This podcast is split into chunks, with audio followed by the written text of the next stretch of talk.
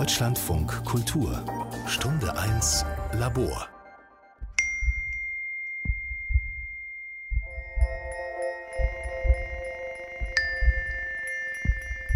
Transformation und Fantasie. Zur Aktualität von C. Wright Mills Soziologischer Fantasie von Robert Brammer Wenn man sich die soziologische Fantasie heute anschaut, dann denkt man wirklich, das ist für heute geschrieben. Das ist nicht Stand der Dinge Ende der 50er, Anfang der 60er Jahre, sondern es ist wirklich für die Umbrüche der heutigen gesellschaftlichen Zeit geschrieben. Ende der 50er Jahre des letzten Jahrhunderts ging es dem amerikanischen Soziologen C. Wright Mills vor allem um einen wahrhaft leidenschaftlichen Drang, die Welt zu verstehen aber auch um gesellschaftliche Handlungschancen in Zeiten einer um sich greifenden Gleichgültigkeit. Er agitierte, so der Münchner Soziologe Stefan Lessenich, vehement gegen eine Vereinnahmung der Soziologie durch technokratische Herrschaftsstrukturen und setzte vielmehr auf das wissenschaftliche Engagement für gesellschaftliche Probleme, auf die Möglichkeiten kollektiven Handelns und auf soziale Transformationen. Menschen, deren Anschauungen sich bisher nur in engen Bahnen bewegten, haben jetzt oft das Gefühl, als seien sie plötzlich in einem Haus erwacht, das ihnen nur vermeintlich vertraut gewesen war. Ihre Fähigkeit zum Staunen wird wiederbelebt. Sie eignen sich ein neues Denken an. C. Wright Mills schrieb diesen Text in einer Zeit, in der viele in dem Gefühl lebten, einen epochalen Wandel zu erleben, einen gesellschaftlichen Umbruch, der nicht nur soziologisch dazu aufruft, die Konturen der neuen Epoche, an deren Beginn wir uns sehen, zu erfassen. Hier ist die Aktualität von Mills Analyse quasi mit Händen zu greifen und die Frage neu aufzuwerfen, was bedeutet soziologische Fantasie heute? Mills Abhandlung erschien 1959 und wurde erstmals 1963 in deutscher Sprache veröffentlicht. Der Soziologe Stefan Lessenich hat eine Neuübersetzung des Buches 2016 herausgegeben und wünscht sich mit Blick auf Mills eine Debatte um Alternativen. Also man braucht auf jeden Fall mehr Diskussion, mehr Debatte über Alternativen zum Bestehenden. Ich meine, man muss ja, glaube ich, sehen, dass es dann ein gewisses Korrespondenzverhältnis gibt. Die Parteien oder politischen Akteure wären ja nicht so erfolgreich, dann jeweils sozusagen als Regierungsakteure oder wiedergewählte Regierungsakteure, äh, wenn sie nicht damit rechnen könnten, dass Stabilität gefragt ist. Auch das, das neue CDU-Wahlprogramm setzt auch ganz stark auf Stabilität und Erneuerung, also im Stabilen etwas äh, Neues zu schaffen. Der Schwerpunkt äh, und äh, die Betonung liegt dann immer auf der Stabilität. Und es ist offensichtlich so, dass äh, große Bevölkerungsmehrheiten in Gesellschaft ein Stabilitäts- äh, Interesse haben, ein Stabilitätsbedürfnis und äh, dass die Politik, politisch Verantwortliche darauf rekurrieren und dieses Stabilitätsbedürfnis bedienen. Und so ergibt sich sozusagen im, im wechselseitigen Kreislauf eine ständige Bestärkung des Bestehenden und die letztlich Unfähigkeit im demokratischen Prozess tatsächlich Alternativen zu denken, äh, das andere zu denken, wirklich in utopischen Räumen sich auch zu bewegen, sich zu überlegen, wie könnte es denn anders sein und was wären dann die Voraussetzungen, um anderes zu schaffen. Es kann ja sein, dass man im demokratischen Prozess übereinkommt, dass bestimmte utopische Ziele tatsächlich auch utopisch bleiben, äh, aber manche erweisen sich vielleicht als reale Utopien, die zu erzielen sind. Aber äh, wir kommen jetzt aus einem bleiernen Zeitalter der Alternativlosigkeit äh, und zwar gilt das für Akteure von rechts und links gleichermaßen im politischen Feld, ähm, wirklich grundständige Alternativen zur Produktion Produktionsweise, zur Konsumweise, zu der Art und Weise des Arbeitens, zu unserer alltäglichen Lebensführung.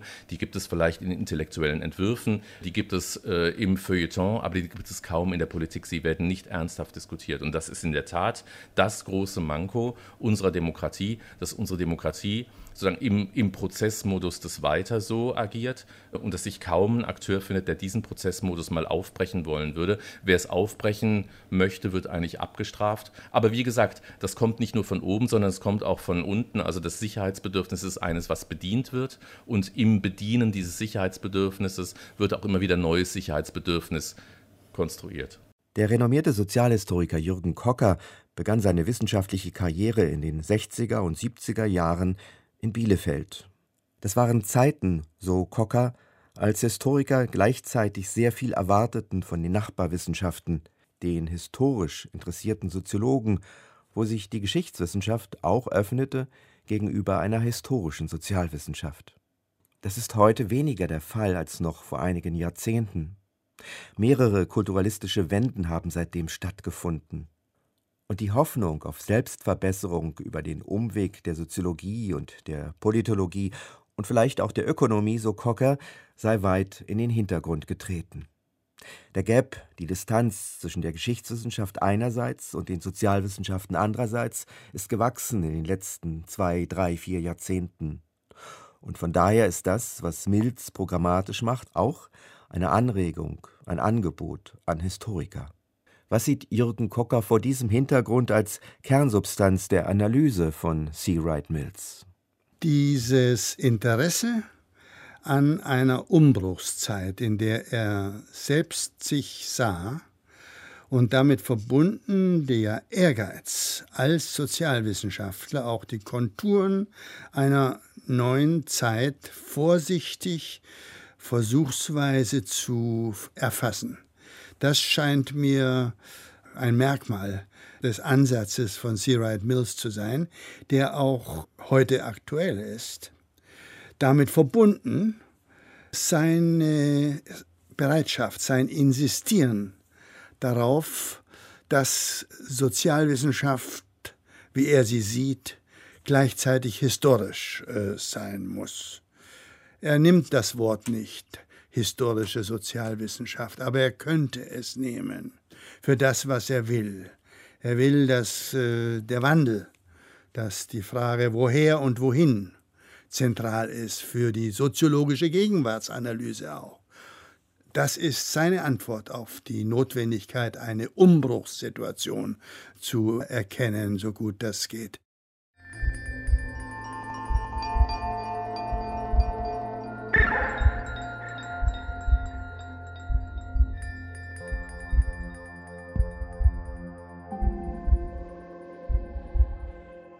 Mills ist schon früh, 1961, im Alter von nur 45 Jahren gestorben, an einem Herzinfarkt.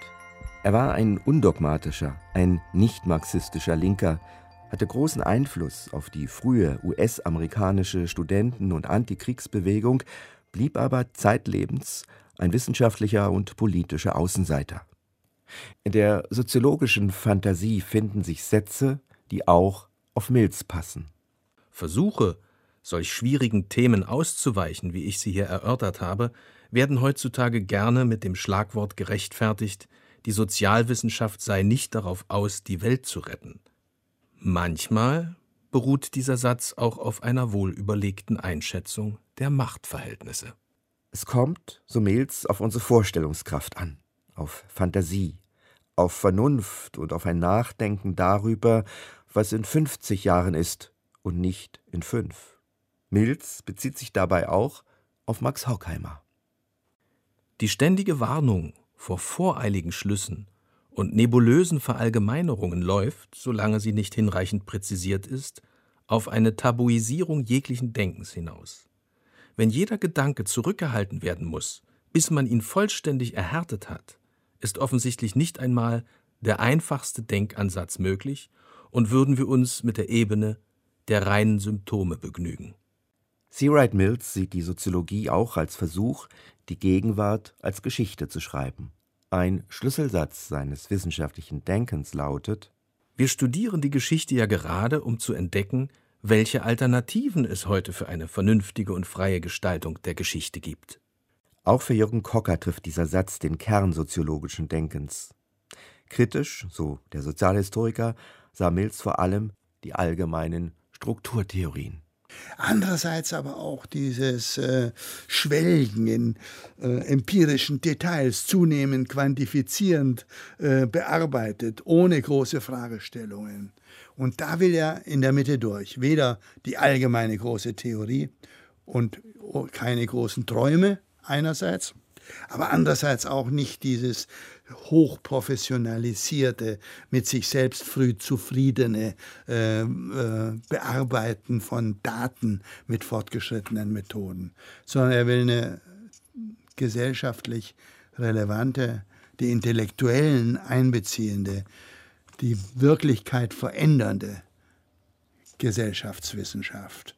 Und dafür braucht er die Geschichte, denn er weiß, Alternativen zu eruieren, zu diskutieren, abzuwägen, das möchte er, dass dies von Sozialwissenschaftlern getan wird. Das kann man eher, wenn man die Wirklichkeit als eine äh, sich wandelnde, verändernde, auch veränderbare, ein Stück weit zu gestaltende Wirklichkeit begreift. Das war damals nicht dominant und das ist jedenfalls in der deutschen Sozialwissenschaft heute auch nicht dominant. Äh, wir hatten Zeiten in, der, in den letzten Jahrzehnten, in denen es größere, prominentere, einflussreichere Beispiele einer historisch orientierten äh, Sozialwissenschaft, Soziologie gab als heute. Leute wie äh, Dahrendorf fehlen. Soweit ich das sehen kann. Und die Hauptrichtungen in der hochprofessionalisierten Soziologie sind heute weiter von der Geschichtswissenschaft entfernt als vor einigen Jahrzehnten. Auch von daher ist dieses Insistieren von Mills auf der Chance, über historische Reflexion eine bessere Sozialwissenschaft zu bilden, auch weiter sehr aktuell, als Stachel, als Herausforderung. Cocker sympathisiert mit Mills, wenn dieser auf der Notwendigkeit insistiert, in langen historischen Zusammenhängen zu denken, seine Fragen und Antworten im Spannungsfeld von Vergangenheit, Gegenwart und Zukunft zu platzieren und insofern historische Sozialwissenschaft zu betreiben. Mills kritisiert den unterentwickelten Sinn für Geschichte bei den Sozialwissenschaften seiner Zeit. Eben dadurch will er seine Wissenschaft zu einer kritischen, ja radikalen machen, aber auch zu einer, die nicht kulturalistisch verengt. Man solle nicht Comics statt Kinderarbeit und nicht Massenfreizeit statt Armut und Arbeitsverhältnisse studieren. Mills schreibt viel über Vernunft und über Freiheit. Er verfügt aber auch über einen etwas anderen Freiheitsbegriff als beispielsweise der politische Liberalismus der Gegenwart, wenn er analysiert. Freiheit ist vor allem die Möglichkeit, die verfügbaren Alternativen zu formulieren und über sie zu streiten und dann eine Wahl zu treffen. Deshalb ist die Freiheit nur möglich, wenn die Vernunft im menschlichen Leben eine größere Rolle spielt. Die Zukunft des Menschen ist deshalb mehr als ein Set von Variablen, die es vorauszusagen gilt. Sie ist vielmehr etwas, worüber entschieden werden muss, selbstverständlich im Rahmen des historisch Möglichen. Dieser Rahmen ist aber nicht fest vorgegeben, die Grenzen des Möglichen sind offenbar gerade heute sehr weit gezogen. Jürgen Kocker schätzt an Mills, dass er den Blick öffnet auf Wandel und Wandelbarkeit und er schätzt eine Radikalität, die den Status quo verflüssigt und kritisiert. Trotz aller Zustimmung zu Mills Analyse würde Cocker aber den Begriff Fantasie, im Englischen ist von Imagination die Rede, gerne durch den Begriff Vorstellungskraft ersetzen bzw präzisieren. Ihm geht es immer, und das sagt er sehr deutlich, um Vernunft. Vernunft in Freiheit. Vernunft, die Alternativen akzeptiert, aber um Vernunft. Zum anderen, er sieht die ganz große Bedeutung des Streits, des Diskurses, der Kritik, auch der radikalen Kritik, als einer Quelle von vernünftiger Wirklichkeitsinterpretation und von praktischer Freiheit. Und er sieht, dass das, was Wissenschaftler in diesem Geschäft der Wirklichkeitserkenntnis und der Zukunftsentdeckung äh, tun können, ganz wichtig ist. Unaufgebbar. Aber er macht auch klar, am Ende geht es auch um Entscheidungen. Und da sind Wissenschaftler nicht kompetenter dafür als andere Bürger unter demokratischen Verhältnissen erst recht nicht. Und das sind Elemente seines Denkens, die ich für ungeheuer wichtig halte. Also erstens dieses Bestehen auf Vernunft. Zweitens wir sind davon abhängig, dass die Spielräume, innerhalb derer gestritten wird, sehr breit definiert werden. Wir müssen vorsichtig sein, dass nicht äh, äh, Überlegungen der Political Correctness äh, und der allzu schnellen Moralisierung von diskursiven Schritten uns zum Stolpern bringen. Aber wir haben Probleme heute mehr als vor 10, 20 Jahren, was den einengenden Konsens und die erwartete Vorsicht äh, vor Verletzungen, vor inkorrekten, unkonventionellen Aussagen angeht. Und dieser Spielraum von legitimem Streit, der nie ganz unbegrenzt sein kann, äh, auch weit genug zu halten, das scheint mir eine große Erfordernis für produktive Wissenschaft, besonders in den Sozial- und Geisteswissenschaften zu sein. Das weiß Mills und das ist für heute aktuell. Und drittens ist er jemand, der sagt, Wissenschaftler, versteht euch bitte politisch. Ihr existiert nicht in einem Elfenbeinturm. Ihr seid auch nicht nur Berater von Politik. Ihr seid, indem ihr gute Wissenschaftler seid, gleichzeitig politisch relevant. Nehmt das ernst, nehmt das an, akzeptiert das. Und er plädiert für ein gemeinwohlorientiertes Engagement mit radikaler Kritik am Status quo als Aufgabe von Sozialwissenschaftlern. Gleichzeitig aber ist er weit davon entfernt, von Wissenschaftlern anzunehmen, dass sie selber die Entscheidungen besser treffen können als die Politiker, als die gewählten und durch Wahl legitimierten äh, Politiker. Er sieht also die Grenzen der legitimen ähm, politischen Eingriffsmöglichkeiten von Wissenschaftlern. Und ich finde, dass dies sehr aktuell ist. Wir sehen ja zwei Dinge im Augenblick.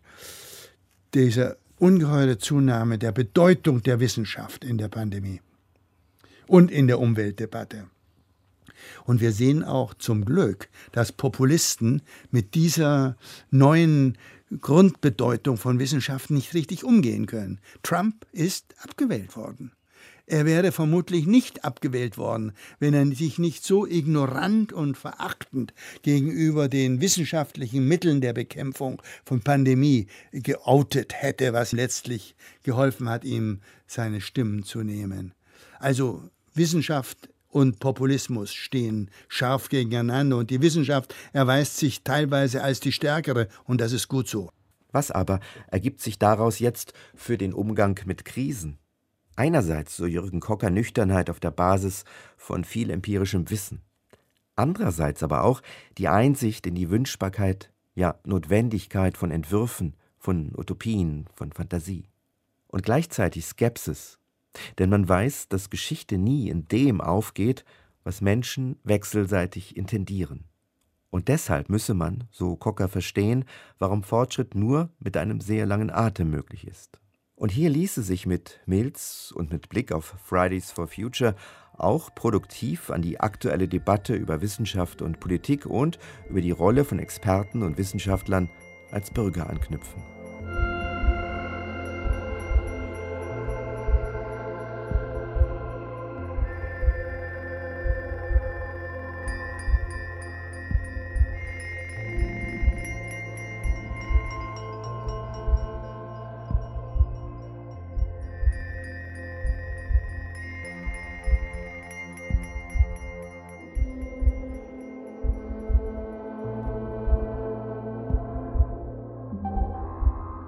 Der Münchner Soziologe Stefan Lessenich ist eine Generation jünger als Jürgen Kocker.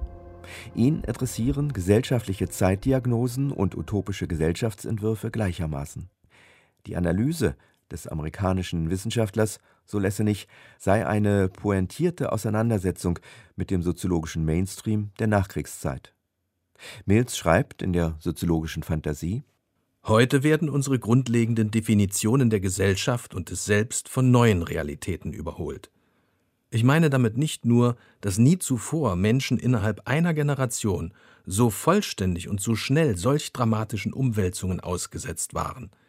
Ich meine nicht nur, dass wir das Gefühl haben, einen epochalen Wandel zu erleben und darum kämpfen, die Konturen der neuen Epoche, an deren Beginn wir uns sehen, zu erfassen. Ich meine vielmehr, dass wir uns bei dem Versuch, uns zu orientieren, wenn wir es denn versuchen, merken, dass allzu viele unserer alten Erwartungen und Vorstellungen im Grunde genommen historisch beschränkt sind, dass allzu viele der Standardkategorien, in denen wir denken und fühlen, uns ebenso oft in die Irre führen, wie sie uns erklären, was um uns herum geschieht, dass allzu viele unserer Erklärungsmuster aus dem großen, geschichtlichen Übergang vom Mittelalter zur Moderne abgeleitet sind und dass sie, auf heute übertragen, schwerfällig, irrelevant und nicht überzeugend sind. Wie aktuell aber ist dieser Satz heute, 2021? Dieser lange, komplexe Satz ist unglaublich aktuell. Wenn man sich die soziologische Fantasie heute anschaut, dann denkt man wirklich, das ist für heute geschrieben. Das ist nicht äh, Stand der Dinge Ende der 50er, Anfang der 60er Jahre, sondern es ist wirklich für die Umbrüche der heutigen gesellschaftlichen Zeit geschrieben. Ähm, ich glaube, kaum etwas äh, trifft die Situation und auch die Defizite der Zeit genauer, als zu sagen, die Kategorien, mit denen wir versuchen, äh, unsere Zeit, unsere gesellschaftlichen Probleme, die Herausforderungen der Zukunft zu verstehen, sind Kategorien von gestern. Heute würde man jetzt zum Beispiel sagen, sind Kategorien des Industriezeitalters. Also das, was wir unter Wohlstand äh, verstehen, unter Wohlergehen, auch unter einer funktionierenden Demokratie, äh, das ist alles sozusagen extrapoliert aus äh, Überlegungen, Erwägungen, Verhandlungen, die im 17., 18., 19. Jahrhundert stattgefunden haben. Und es gelte eigentlich heute Maßstäbe dieser Zeit zu finden, die auch äh, dieser Zeit entnommen sind. Äh, das wiederum kann man natürlich nur ergründen, wenn man eine historische Perspektive hat. Dann weiß man um die alten Werte, die alten Kategorien, die alten Konzepte und kann dann erst ermessen, dass sie womöglich nicht mehr tragen. Ähm, und eine alte Kategorie, äh, die auch schon zu Mills Zeiten nicht mehr trug, das thematisierte er selbst, unser Verständnis Verständnis von Freiheit. Für den Soziologen Stefan Lessenich brauchen wir heute einen Streit über die verschiedenen Formen von Freiheit. Denn Freiheit, das zeigt auch die Pandemie, verbindet sich ganz zentral auch mit Verantwortung, etwa anderen Menschen gegenüber, mit Einschränkungen und Veränderungen, die radikal und grundsätzlich sind. Diese Einsicht verbindet die Diskussion über die aktuelle Pandemie auch mit der Klimadebatte, die ja auch eine Freiheitsdebatte ist. Auch deshalb wäre über die Frage zu diskutieren, geht es heute eher um kollektive Freiheiten, um gesellschaftliche Freiheiten und bekommt der Freiheitsbegriff so einen neuen Sinn aus der Aufklärung und den zentralen Werten der Aufklärung überliefert, äh, ganz zentral als ein Verständnis von individueller Freiheit.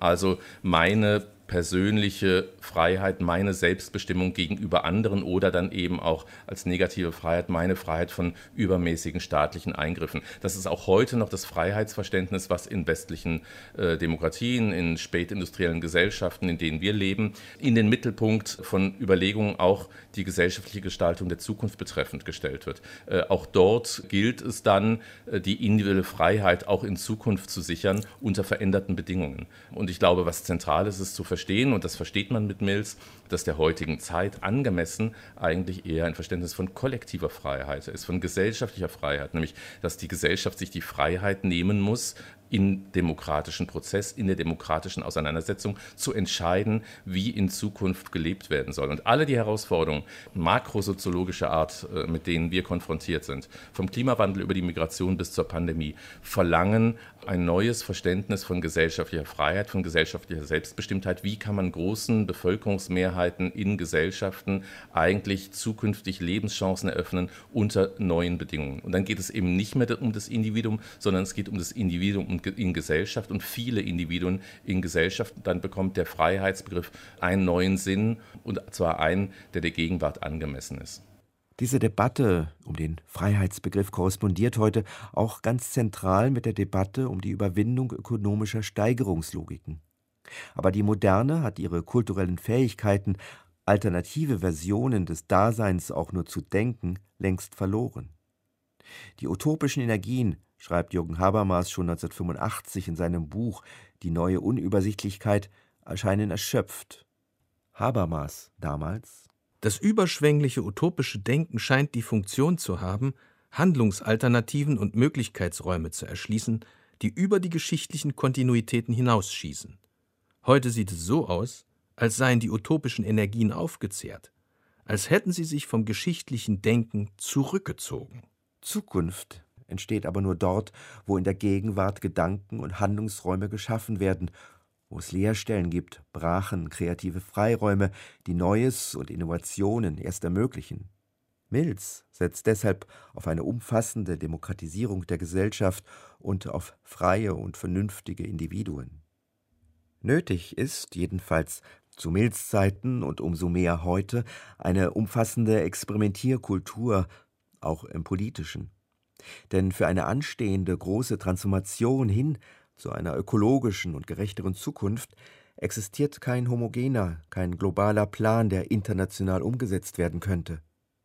Der italienische Philosoph Gramsci nutzte dafür den Begriff des Interregnums, eine Zeit der Krise, die darin besteht, dass das Alte stirbt, aber Neues noch nicht zur Welt kommen kann. Die große Transformation erfordert also eine kulturelle Revolution, in deren Windschatten sich Politik, Wirtschaftssysteme, Technologien und Infrastrukturen verändern. Doch wo es beispielsweise um eine Postwachstumsökonomie geht, also um Suffizienz, also um unbequeme Botschaften, da ist es überall seltsam still. Der Mensch muss ausgebildet werden. Ein gebildeter Mensch kann mit sehr wenig auskommen. So der litauisch-amerikanische Filmemacher Jonas Mekas in einem Tagebucheintrag aus dem ersten Jahr im Nachkriegsdeutschland. Aber der kulturelle Weg der Reduktion liegt heute verlassen da. Warum zum Beispiel lässt sich nicht das begrenzen, was wir als Gesellschaft nicht mehr wollen? Und die Growth, auch als Postwachstum bezeichnet und ein Wort, das es 2007 in meinem 1500-seitigen Studienwörterbuch Englisch noch nicht gab, heißt ja nicht weniger für alle, sondern nur für die mit einem zu großen Fußabdruck. Dazu eine Befreiung von strukturellem Zwang zu immer weiterem Wachstum. Doch diese Debatte wird kaum geführt, auch von den Grünen nicht, so Stefan Lessenich. Es ist in der Tat so, dass diese Debatten nicht geführt werden. Äh, selbst die Grünen sagen nicht, wir wollen weniger Wohlstand nach, äh, nach herkömmlichen Maßstäben, ähm, sondern sie sagen, wir wollen einen anderen Wohlstand. Und da ist Reduktion von Ansprüchen oder von für normal gehaltenen äh, Vollzügen des Lebens ist da einfach nicht vorgesehen. Und das ist ein ganz zentrales Problem, das Mills adressiert. Nämlich das ist das Problem der Alternativlosigkeit. Wir können nicht denken, dass ein gesellschaftliches Leben mit weniger genauso gut machbar und möglich wäre wie mit mehr. Und das ist das große Problem aller Vorstellungen von äh, gesellschaftlicher Transformation der Zukunft. Ich meine, wir haben jetzt gerade mit der Pandemie erfahren, beispielsweise Einschränkungen des Luftverkehrs. Es ist jetzt so, dass im Jahr 2020 der Luftverkehr auf das Niveau Ende der 1970er Jahre zurückgegangen ist. Das heißt, eine Zeit, in der es auch schon in den westlichen Industriegesellschaften viel Reichtum gab, ähm, viel Lebenschancen. Ähm, und was wir jetzt an Reduktion erlebt haben, war also das, was Ende der 70er Jahre normal war. Niemand möchte aber von den politisch Verantwortlichen, aber ich glaube auch von den Akteuren in Gesellschaft zu den Zuständen Ende der 70er, was jetzt beispielsweise Konsumverhältnisse anging, zurück. Ähm, dabei würde es nicht bedeuten, jetzt nicht mehr zu konsumieren, ja, ähm, nicht mehr auf großem Fuß zu leben, sondern auf etwas kleinerem Fuß. Aber selbst diese Vorstellung, wir könnten zurück, fünf Jahrzehnte zurück ähm, und dann vielleicht nochmal auf dem Niveau uns überlegen, wie organisieren wir Gesellschaft dann in einer Weise, dass gleiche Teilhabe gewährleistet ist, dass ähm, global vielleicht auch die Lebenschancen sich angleichen. Das ist ja außerhalb der Vorstellungswelt. Und da kommt Mills ins Spiel, da kommt die soziologische Fantasie ins Spiel und kommt die historische Grundierung ins Spiel. Wir sollten uns vielleicht mal überlegen, ob es nicht so möglich wäre, in Zukunft so zu leben, wie wir es Ende der 70er Jahre in diesen Gesellschaften getan haben, beispielsweise eben vom Wohlstandsniveau und dem Ressourcenverbrauch. Offensichtlich ist es eine völlig absurde Frage im Kontext der gegebenen gesellschaftlichen Verhältnisse. Absurd ist aber eigentlich, dass wir meinen, wir könnten weiter mit äh, einer Gesellschaft leben, die tatsächlich in all ihren Vollzügen von Wachstum und von immer neuem, immer erhöhten, immer erweitertem Wachstum, selbst auf einer irren Reichtumsstufe mit weiterem Wachstum rechnen können muss. Eine Gesellschaft, in der beispielsweise auch die Demokratie von diesem Wachstum abhängig ist. Wir wissen in Deutschland noch besser als anderswo, dass Demokratie eine Output-Demokratie ist. Wir in Deutschland äh, sind zufrieden mit den demokratischen Verhältnissen, wenn das, was hinten rauskommt, insgesamt stimmt, nämlich das Mehrprodukt, ja, der Reichtum der Gesellschaft, die Wohlstandsansprüche der Einzelnen in dieser Gesellschaft. Und wenn es nicht der Fall ist, dann kommt Demokratie sehr schnell äh, in Probleme. Wir müssten uns überlegen, wie wir von einer Output-Demokratie zu einer Input-Demokratie kommen und ob das nicht für die Lebensverhältnisse in dieser Gesellschaft sehr viel besser wäre. Aber diese Fantasie fehlt uns leider.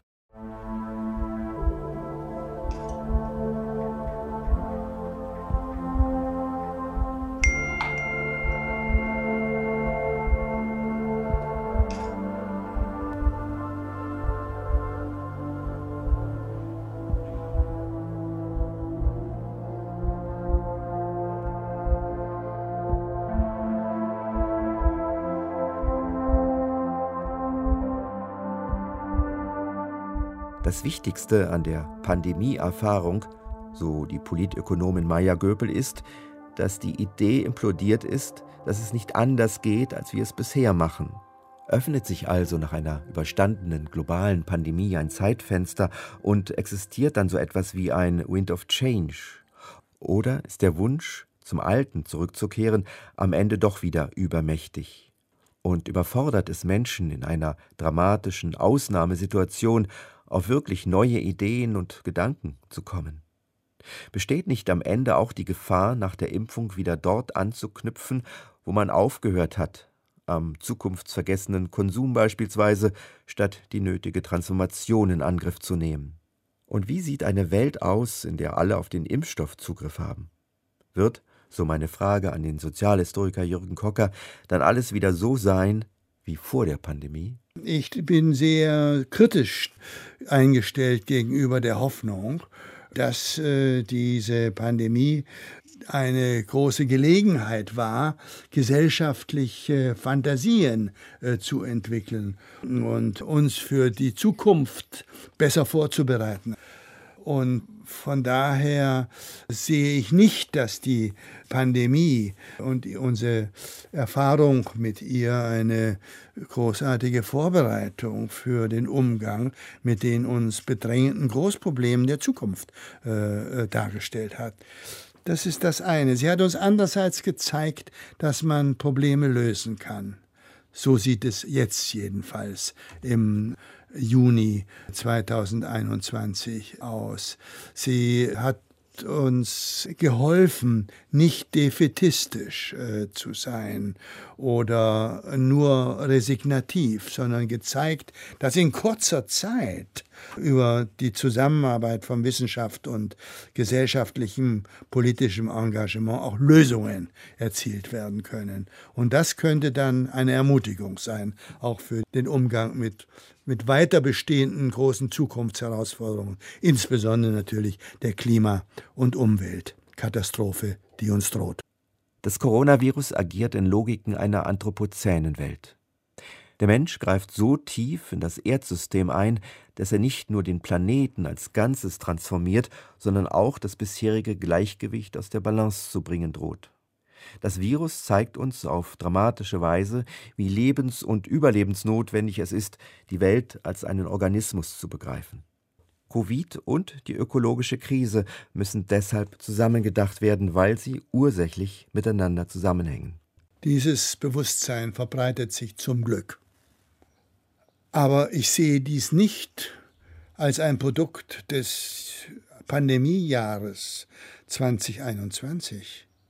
Im Gegenteil, ich fürchte, dass die Pandemie, die man sehr gut als Teil dieser sich verschärfenden Umwelt- und äh, Klimaproblematik fassen kann und die man verstehen sollte als ein Produkt des sich problematisch verändernden Verhältnisses von Zivilisation und Natur, trotzdem eher dazu geführt hat, uns weniger unternehmend, weniger risikobereit, sondern vorsichtiger und äh, verhaltener zu machen. Ich halte es für falsch, dass viele Sozialwissenschaftler, Kulturwissenschaftler und Publizisten diese Pandemie als einen Zeitpunkt radikaler Veränderung interpretierten. Auch der Münchner Soziologe Stefan Lessenich sieht, dass vieles in Zeiten der Pandemie brach lag und noch immer liegt. Allein brauchen wir nicht ein neues Verständnis von Solidarität, um das Transitorische mit Zuversicht und mit einem Handlungsoptimismus zu verbinden. Trotz und gerade aufgrund der gesellschaftlichen Lähmung durch Covid-19, so muss man heute vielleicht hinzufügen, einer Lähmung, die auch dazu führen könnte, dass sich die Gesellschaft zusätzlich atomisiert, vereinzelt und in ihre Bestandteile auflöst. Damit aber taucht wieder die Grundangst der Moderne auf. Und dieses Gefühl lähmt auch die Kraft, die nötig ist, um sich kulturell und sozial neu zu erfinden. Dass es ein Problem ist äh, für gesellschaftliche Selbstgestaltung, das würde ich sofort auch sehen. Vor allem würde ich sagen, es war jetzt äh, leider Gottes in den letzten zwei Jahrzehnten auch nicht so viel anders, also äh, bevor die Pandemie zugeschlagen hat. Also als wir in Universitäten und Theatern und ähm, Radioredaktionen in der intellektuellen Welt dieser Gesellschaft äh, so schalten und walten konnten, wie wir das gewohnt waren, würde man jetzt nicht sagen, dass das jetzt die Quellen von äh, öffentlichen Debatten über Gestaltung von Gesellschaft, über Alternativen, äh, über das, was schief läuft, über das, was vielleicht anders gestaltet werden könnte, das, was möglich äh, wäre und warum das vielleicht dann doch nicht möglich ist, wer das verhindert, äh, ob es machtvolle Interessen sind oder ob wir das alle gemeinsam sind oder beides. Ähm, auch, auch vor der Pandemie hat es diese Debatten ja jetzt in den letzten zwei Jahrzehnten, soweit ich das verfolgen konnte, nicht wirklich gegeben. Von da, daher würde ich eher sagen, es ist ein Strukturproblem. Es ist kein Problem, was jetzt durch die Pandemie erzeugt wurde. Äh, die legt es vielleicht nochmal offen, wie stark ausgetrocknet unsere öffentliche Debattenkultur und unser öffentliches Leben im Sinne von politischer Diskussion über die Gestaltung dieser Gesellschaft ist, aber äh, die Wurzeln reichen ja tiefer und die Wurzeln reichen so weit, äh, wie Öffentlichkeiten ökonomisiert worden sind, ähm, wie es tatsächlich dann auch an Intellektuelle delegiert wird, äh, dass die dann schon Stichwortgeber sein werden für das, was ansteht. Ähm, aber das ist doch eine eingeschränkte Perspektive auf äh, gesellschaftliche Auseinandersetzungen. Es würde doch darum gehen, diesen Diskurs, äh, diesen Austausch, diese Debatte wirklich in die gesellschaftliche Breite zu tragen sagen. Ähm, und da war diese Gesellschaft, man würde jetzt äh, heute sagen, glaube ich, schlecht aufgestellt, äh, auch schon vor Corona in den letzten Jahrzehnten. Und Mills zeigt uns ja, dass das ein strukturelles Problem ist. Das ist eine Frage der gesellschaftlichen Einrichtung, beispielsweise von öffentlichem demokratischem Austausch ist. Ähm, insofern würde ich sagen, äh, ja, wir haben hier ein Problem, das ist aber kein akutes, sondern es ist strukturelles. Ähm, und es hilft auch nicht jetzt zu hoffen, dass wenn nach Corona jetzt das öffentliche Leben wieder Fuß fasst. Ich glaube, da gehört mehr dazu.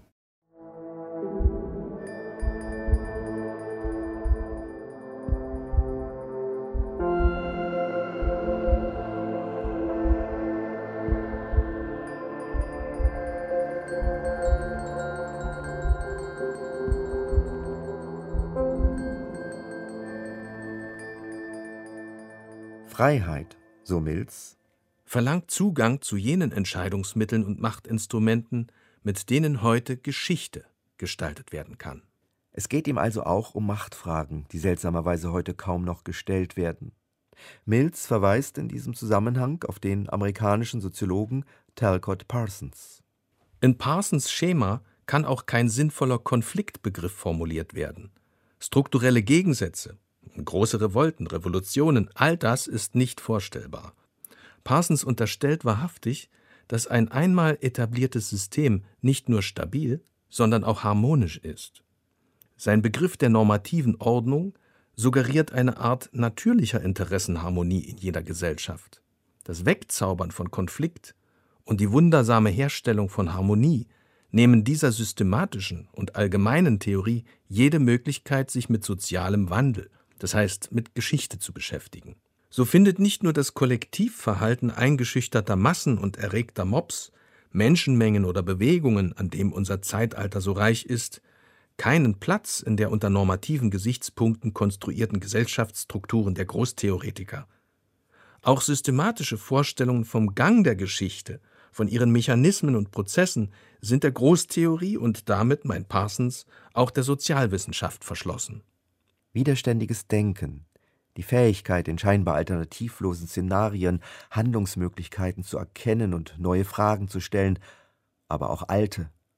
Warum ist Politik so alternativlos, wie das Kanzlerin Angela Merkel oft proklamiert hat in den 16 Jahren ihrer Kanzlerinnenherrschaft?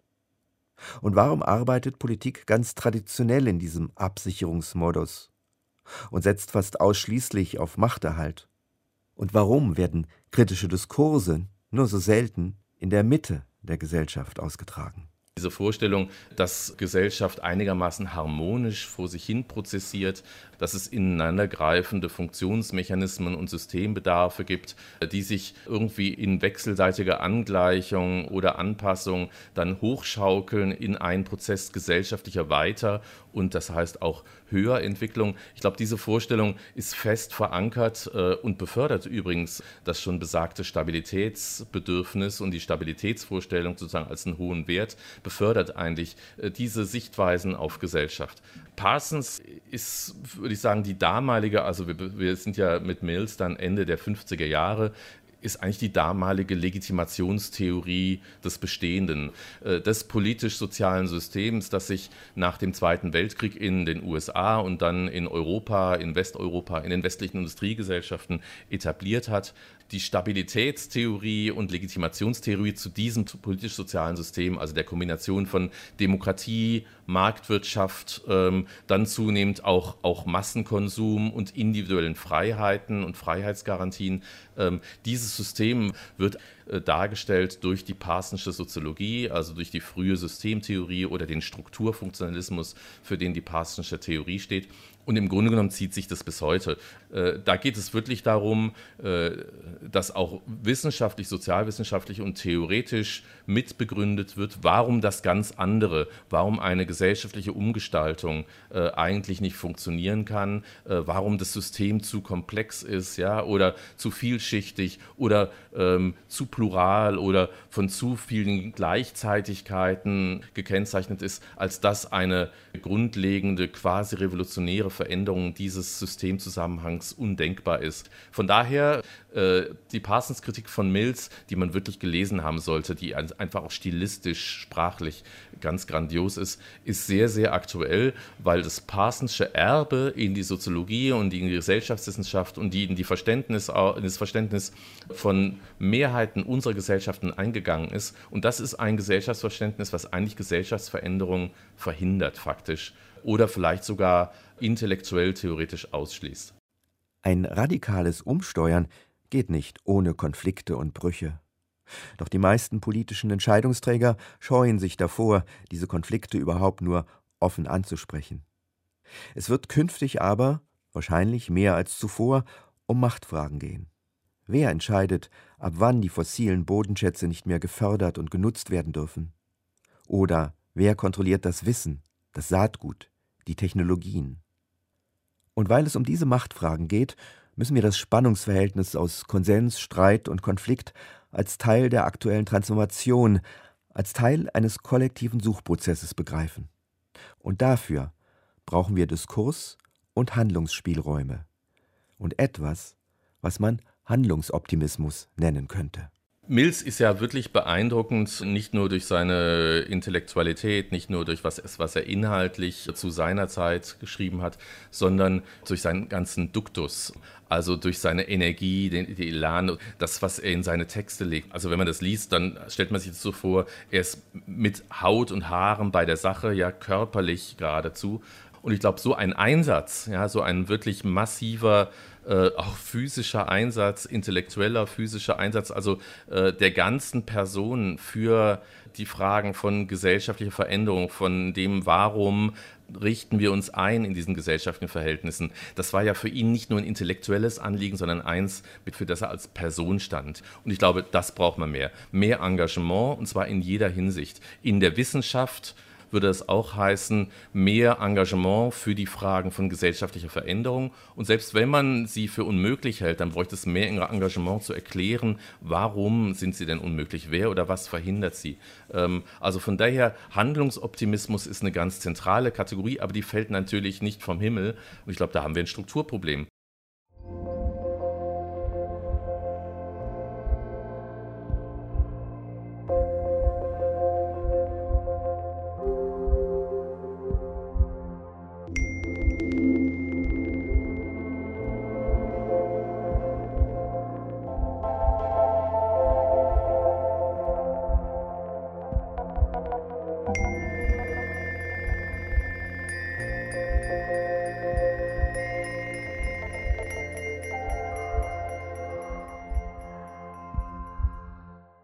Wahrheit ist dem Menschen zumutbar.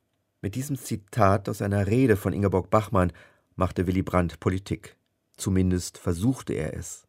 Woodstock und die Mondlandung.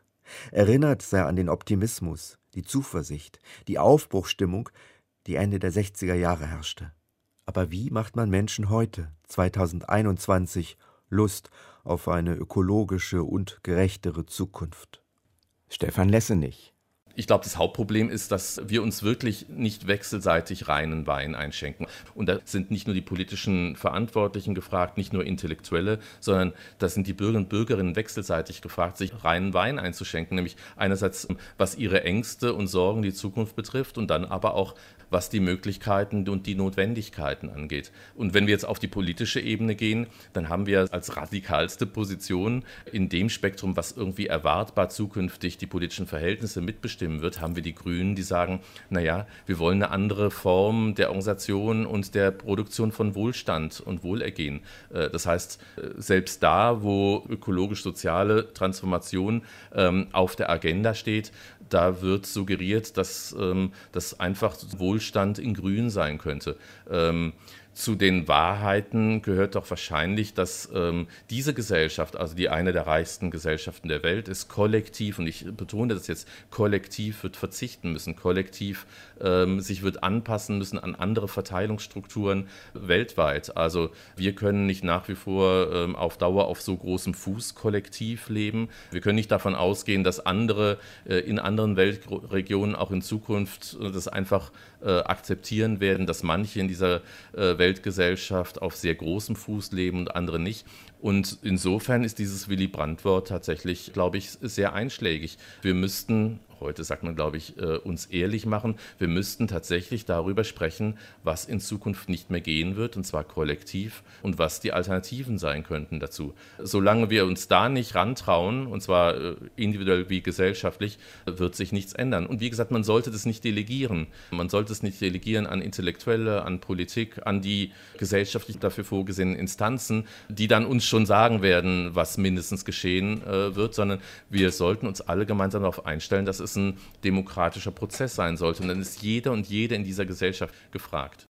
In seinem Buch Risikogesellschaft hat der Soziologe Ulrich Beck konstatiert, dass eine die Grenzen aufhebende Dynamik der Gefahr zu einer neuen Solidarität zwischen Menschen, aber auch zwischen gesellschaftlichen Gruppen führen kann. Das ist die Geschichte einer Menschheit, die sich solidarisch rettet. Aber sind Narrative nicht zumeist konservativ und nur selten innovativ? Und trotzdem birgt nicht jede tiefere Krise auch einen historischen Moment für einen Neustart?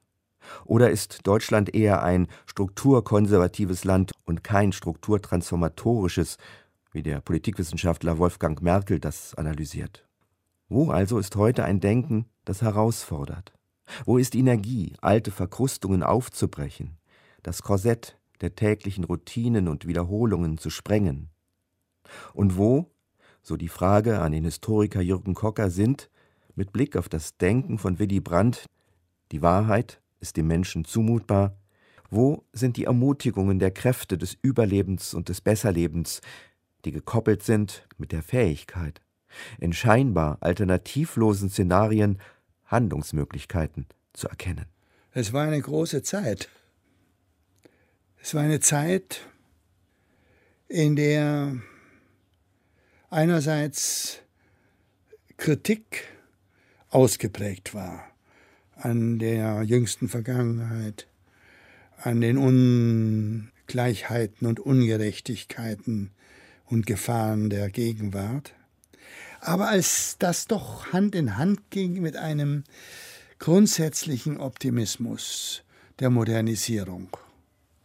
Und Brandt steht dafür. Er war so kritisch, er war so sehr er wusste, wie katastrophal äh, menschliche Verhältnisse laufen können, so wenig war er doch äh, primär Skeptiker oder gar Defetist.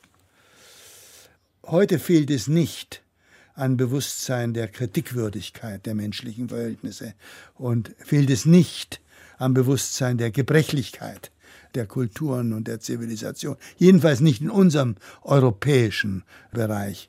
Woran es eher fehlt, ist an der Zuversicht, damit äh, umgehen zu können, an dem Optimismus vielleicht, den man braucht, um Zukunftsprobleme zu lösen. Der ausgezeichnete Sozialwissenschaftler Albert Hirschmann hat mal gesagt, man müsse ein Problem unterschätzen, um es zu lösen.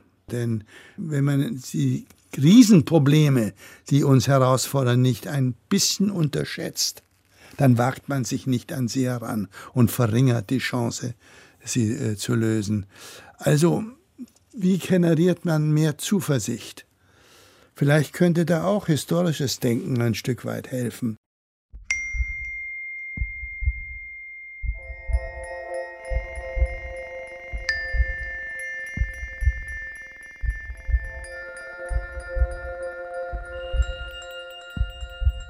Transformation und Fantasie zur Aktualität von C. Wright Mills Soziologischer Fantasie von Robert Brammer.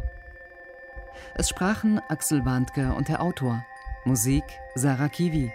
Redaktion Thorsten Janczek. Produktion Deutschlandfunk Kultur 2021.